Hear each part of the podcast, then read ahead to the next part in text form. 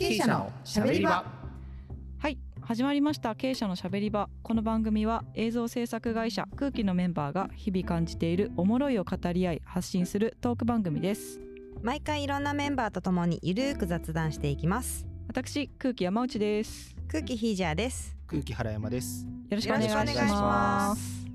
今回はですね社内のゲストをお二人ほどはい呼んでお話をしていきたいかなと、はい思っておりますえっと今日のゲストは弊社ディレクターの上原さんと原口さん、は改め甲斐さんをお呼びしておりますよろしくお願いしまますす。上原です。よろしくお願いします。原口改め会です。よろしくお願いしまいしよろしくお願いしまます改めとは。す。改めましたね。えそう原口さんは前回、えっ、ともう前回出た時はちょうど会になりたてぐらいの時ですね。でその時はテーマがねアニメーターだったので、そうそですね。こには特に触れずに、はい。はい。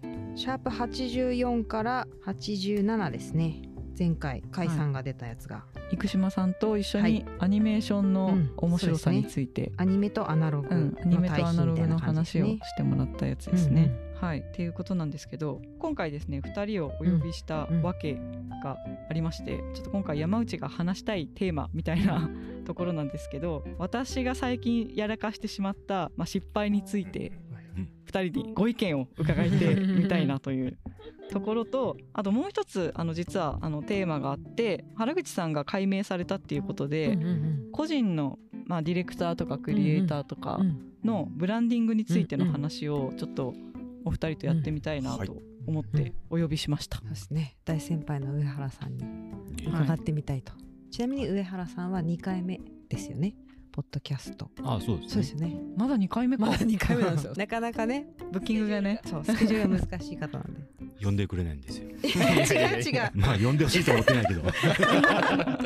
シャープ18からシャープ21の白川さんと上原さん回はいで前回出てますねははいい、出ていただきましたじゃあお久しぶりということで、ありがとうございはい、よろしくお願いします。どうぞよろしくお願いしよろます。しくお願いしますはい。というわけなんですけど、ちょっとね、聞いてください。ちょっと私の失敗話を。はい。申し訳ありません。えっとですね、ちょっとお二人とも聞いていただけてるかちょっとわかんないんですけど、シャープ101、102で経営者の3人でうん映画についての話をした回があるんですよね。で、その中で私が前編に最近見た映画のサタデーナイトフィーバーがすごい面白かったんだっていう話を原山くんとひじやさんに聞いていただいたんですけど、まあその時のね私の話っぷりがですね、うん。もう編集してる時からうん。配信し配信が始まってからもこう聞き返すと、もう本当に聞くに耐えないみたいな何が。感じのあのトークになってて、うん。失敗だったなと思ったっていう話を、何が失敗やったの？まあ、一番大きいのは「サタデーナイトフィーバー」を見て感じたことがすごいいっぱいあったんで、それをシェアしたいみたいな気持ちで聞いてもらおうと思ったんですが、うん。見どころとか解釈とか話の流れとかを全然事前に整理ができてなくて、話の流れを1から10まで起承転結わっと話したみたいな感じの説明になってしまった、ね。そうそうそう。もう本当 YouTube のショート映画みたいになっちゃって、そう。まあでも我々もねなんかこうあちょっと聞けばよかったよね。どこまで喋るのみたいなのをね最初にね。で収録後に原山くんにぜひあのこれで気になったら見てみてほしいみたいな話をした時にいやもう一通り話分かったから見なくていいかなみたいな。シンプルに。ダメじゃんみたいなね。で映画の口コミってその話した人に見てもらうのがその成功だとしたら もうあの見なくていいかなって思わせたらもう ダメやんみたいな。あーこれ失敗だったと思って。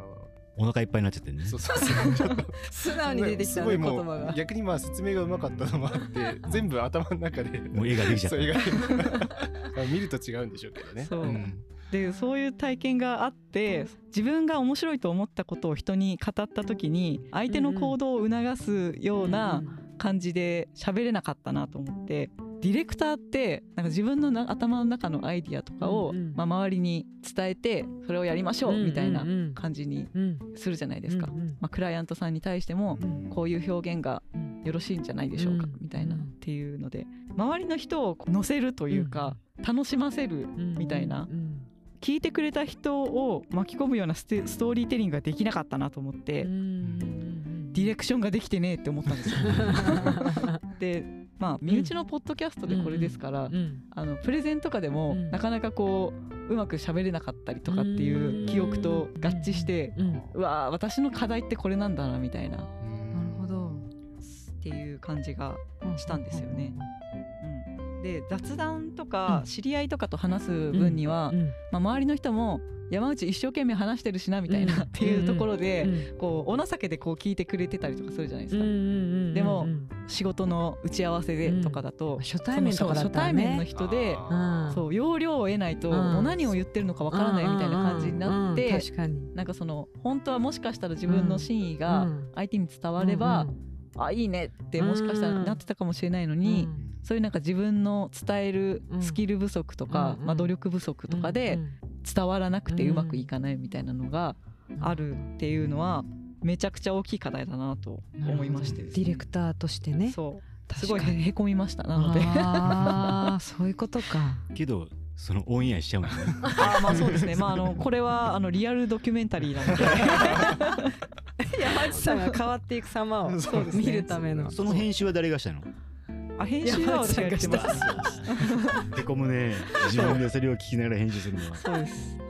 バリへこみましたね。なんかその自分で喋ってる最中もあなんかうまく説明できてないなとかうん。あのこの前後関係を入れ替えた方が分かりやすく伝わってたかもっていうふうに思うから、うん。その自分からこうこの回は私が編集するんでみたいな風にに言って、まあ、自分でやったんですけどうん。もうきついきついですよね。編集途中に 僕に大丈夫かなって結構相談しに来てた。それでそのお二人に聞いてほしいなって思ったのが、うん。まあ、原口さんもその同世代っていうことで、はいはいまあ、似たような悩みとかなんか感じたこととか何か人に伝える時とかにうん。なんかこうやっぱりがっつりばっちり準備して話構造化してみたいなことをやってるのかなとか、うん。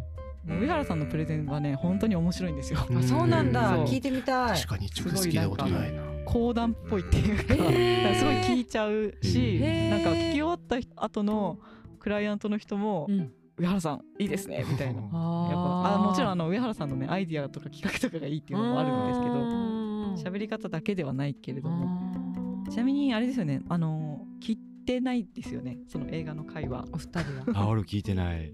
全編聞きました。前編で離脱したってことですか？唯一聞いてない いや確かうん。その時ちょっと本当になんかそれこそ見ようと思ったからやめたような気はします。あー後半のうんあれですか？ネタクシーなんかドライバーうのん話。タクシードライバーの話をはいなんか結構序盤からなんかこう割と細かめに説明してたからちょっとこれ見てみようって思って一回離脱して、でちょっとまあ続きは見てからにしようって思ってなるほどですね。全部喋ると再生してくれないんだ。まあエンタメにちゃんとコンテンツとしてできなかったなっていう反省もある。うんですよね。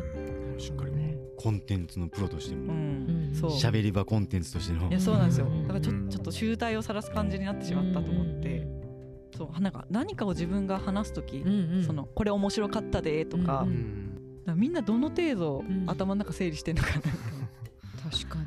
それともなんかスッてできるものなんですかね？私がただ苦手なだけなの私もかな苦手見てほしい時はなるべく言わんようにけど面白さが伝良さげな雰囲気だけ伝えようとするよね。言っちゃったらね。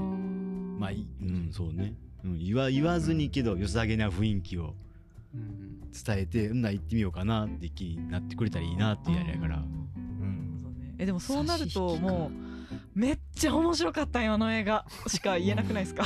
なん。でまあなんでしゃべりしゃべりだから見てっていう話に、はいはい、はいうん。まあ、あとは見たこっちの感情感だけ伝えるとか、うん。すごい上がったとか考えさせられたとか、うん。そうそうグワングワン振り回されたとかでいいしかもしれない。あなんかあるシーンを切り取ってこんな感じのシーンがあるんだけどもうここがもうめちゃめちゃすごくてみたいな。なんかこう話を全部言うっていうよりは、うん。めちゃくちゃなんか面白いシーンがあったっていうこんな面白いシーンがあるよみたいな感じの言い方を俺はするかも。ーうん。例えばスラダンの映画とかだったらなんかもうカメラアングルがもう超すごい試合中に超すごいシーンがあってみたいな、まあ話の根幹には別に関わらないけどみたいな。でも話も超すごいみたいな。その話の根幹が面白いな一番面白いなって思った場合はどう伝えたらいいんですかね？まあそのは見た話によるよね。そうですよん。ね確かに。とにかく見てって言っちゃうんですよね。そうね。スラダンで言うならなんかす最初に俺同窓会やなと思ったよねああー。うん。ファンのための同窓会みたいな。あある意味ねいろんなストーリーをすっ飛ばしていきなり最後の試合に来ちゃってるから。一番いいとこけどろその文脈してる人ってもうそこからもう来た来たってなるしっていう。うん。なんかねちょっと久々になんか友達に会ったぐらいの感覚になるっていうかえ今のはあれですねちょっとメタな視点のそうそう進めですよねうん。進め方というか。逆に知らん人に勧めてもこれまあわかんのか面白いんかなと思いながらは思ってたから。うん。なんかね世代の人にはやっぱりうんちょっと込み上げるなんか蘇るもんがあるなっていうやっぱメタだよな視点が。伝え方が、うん。上手ようねん。そういうのを聞きたいね。そうですね。どうしてそういうのができるのか。具現化するの難しいよね。うんうん。私はまあプレゼンは聞いたことないですけど上原さんがアシスタントディレクターさんにここをこういう風にやったらいいっていうのがすっごい具体的に言ってるの聞いて私はびっくりしたええ。のは覚えてますけどうねやんっぱ説明上手と思って。うん。ね。私でもなできそうと思ったもんちょっと 全然使えないのに あじゃあその説明を聞いたひじやさんにも絵が浮かんだっていううそうそうそうそうそう。あなんかできそうだなみたいな。とうん。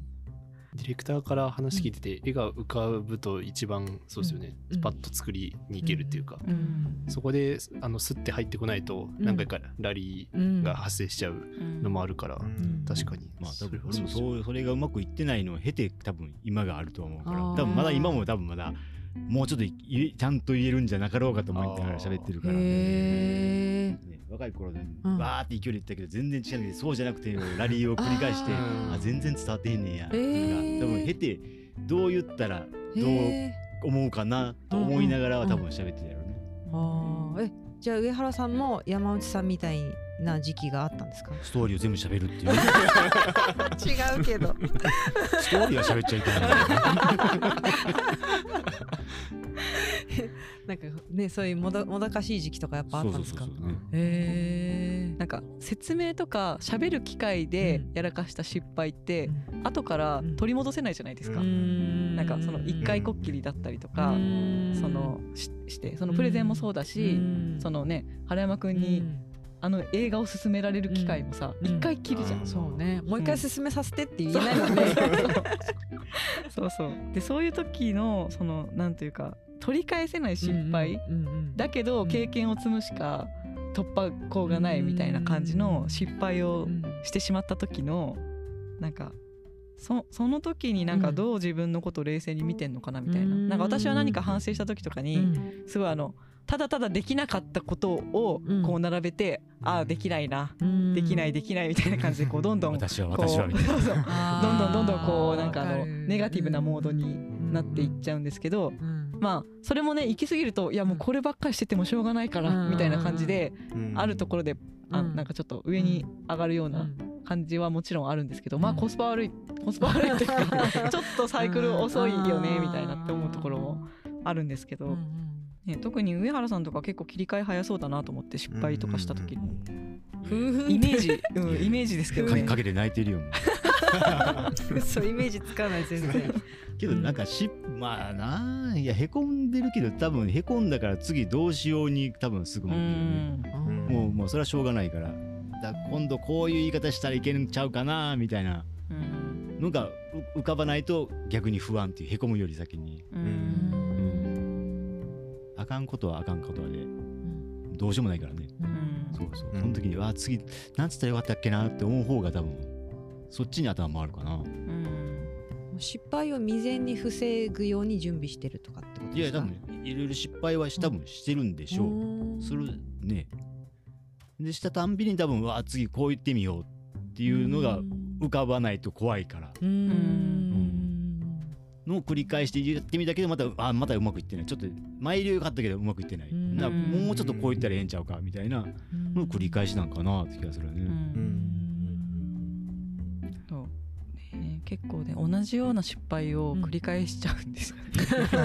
なんかであまたやっちゃったみたいな感じが。まあまあまあまあまあそこは体が覚えるまでやるしかない。そうですあうん。原口さんはどうですか、うん甲斐さん甲甲斐斐さん。さんだいや僕もうん。そうですね。本当にやっぱ同じ失敗繰り返しちゃうなっていうのはうん。そういう反省もしつつうん。例えばプレゼントがで失敗したりプロジェクトで失敗したなっていうふうに思ったら自分一人の失敗なのかうん。プロジェクトの失敗なのかっていうのをちょっとまず考えるようにして。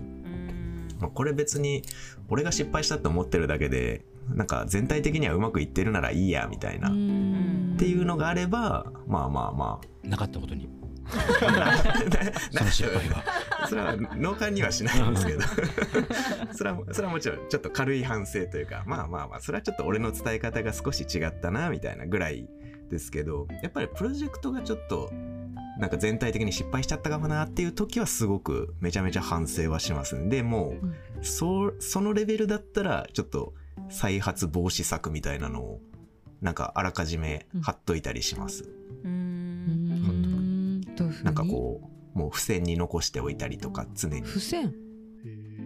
何か行動具体的な行動に落とし込むっていうことですか？その再発防止のための。うーん。まあなんかがっつりとした行動ってわけじゃないかもしれないけど例えばそのなんか目につくところにこういう案件の時はこうするみたいな目につくような場所になんかその戒めを貼っておいたりとか。うん。なるほどマイマニュアルがあるん。ですねマニュアルというかマイ心得マイうん、うん、マイマニュアルを作ってへえ見たいやるかなひじやさん。もメモマじゃないですかあでも私のメモはうん。トゥードゥーリストで基本的にうん。で消していくみたいな感じかなうん。ああの付箋はね付箋の使い方はノートは聞き取り用うんだけど。うんうん。自分へのメッセージはない。自分へのメッセージはあ家にあります。あなんてかね。あのいやあの子供に対するメッセージっていうかあのへあなんだろう。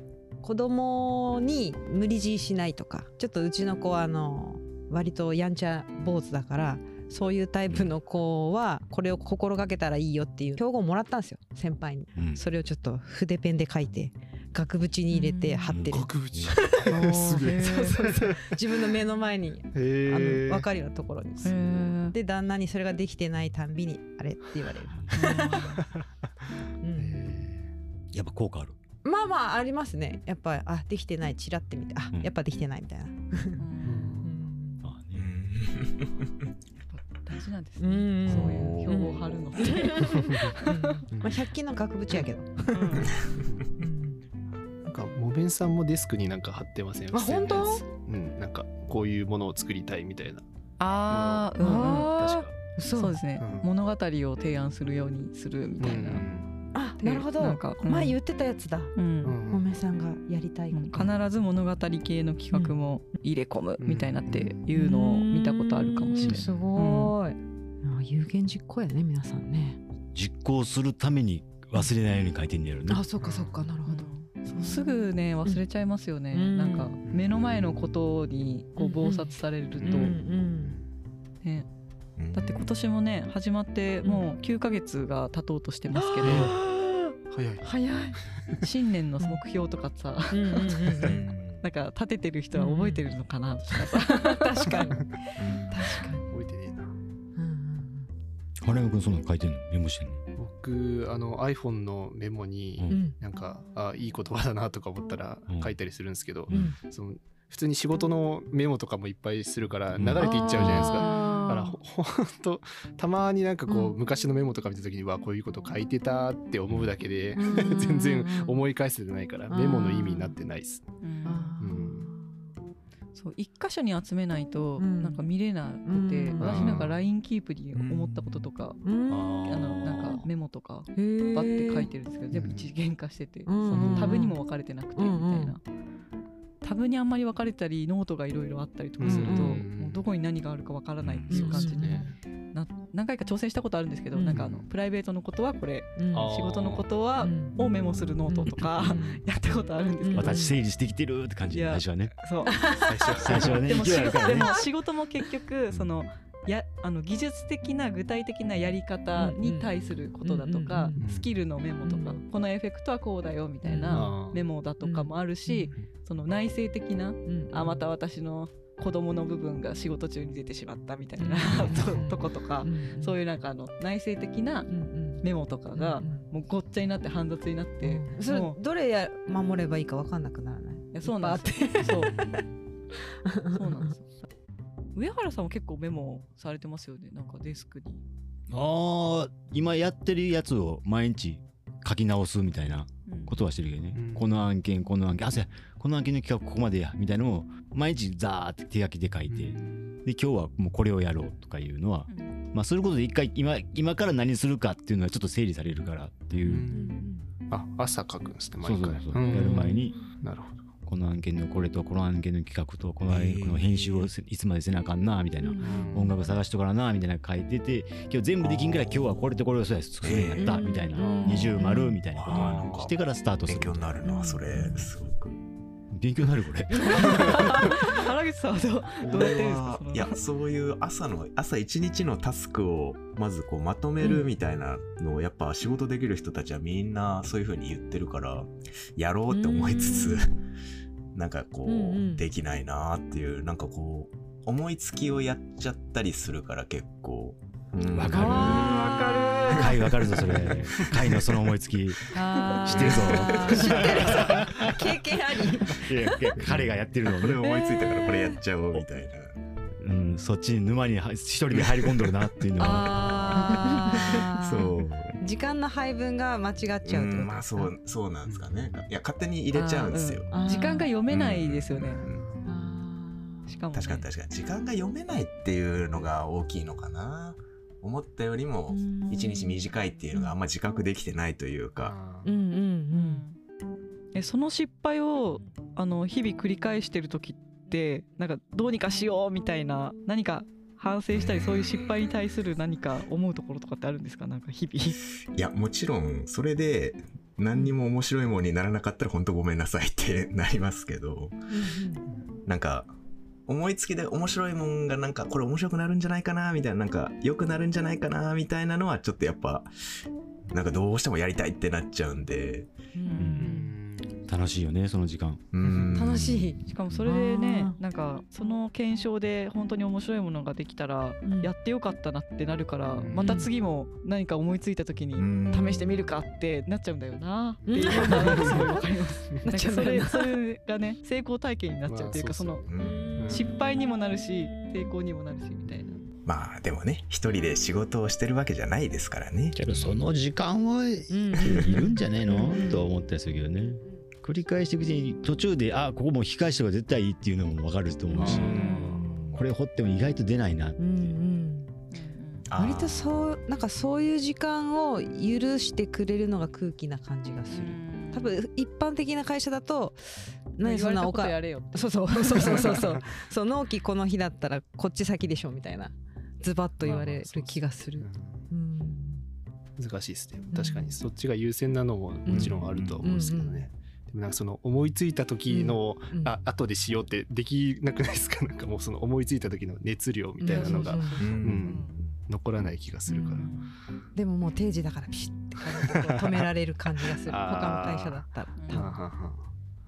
そうですね。う。んそう効率でやっちゃうと多分そのまま深掘りできないからうん。うん。簡略されたものばっかりになっちゃうとうんうん次繋がんないしってなるから。うん使えないけど。うんうんうん。そのねともすればうん。簡単にブラックになってしまうからこそ、うん。その日々のうん。その小さいミスとかうん。失敗とかをリカバリーしていくとかうん改善していくみたいなのってすごい地味に効いてくるじゃないですか。うん。うん。そこをなんかあのそのままにしておくとどんどんそこから腐っていくみたいな腐っていくというかその自分を削っていく感じになるなと思っていてですね。けどねうん。なんかしっかり腐った方がいい気がするけどね。おー。ズブズブともうやりすぎてドロドロでうわやってもうた。なってからの方が多分なんかリカバリーに対するアイディが出やすいっていうか。いやー。もう絶対にやりたくないんだけどそうそうそう。同じことどうしたらいいのっていう。ガチ星ここあサンクチュアリかな？サンクチュアリかな。うんそうそう。意外とそこまでその途中でちょっとネットで調べてハウツー見てこうした方がいいってやってもうんそれをやってるから安心っていう錯覚に陥りそうで。へこんでへこんでへこんでうわあかんわ俺って思ってけどなんとかせなあかんって自分が思いついたやつが一番効果あり気がするんだよね。うん。でやってみてもうちょっといけるかももうちょいいけるかもって変わっていくって気がするから。うん。意外とねなんか泥沼にはまるっていうのはね伸びるよねって俺は思うけどねそこまでやりきってるっていう過程もあるからやけど。ええ上原さんのその暗黒時代とかあるんですか？いやけど毎回へこんでるよってえ考えてる時とか全然いいのが出なかった。経営者のしゃべり場来週へ続く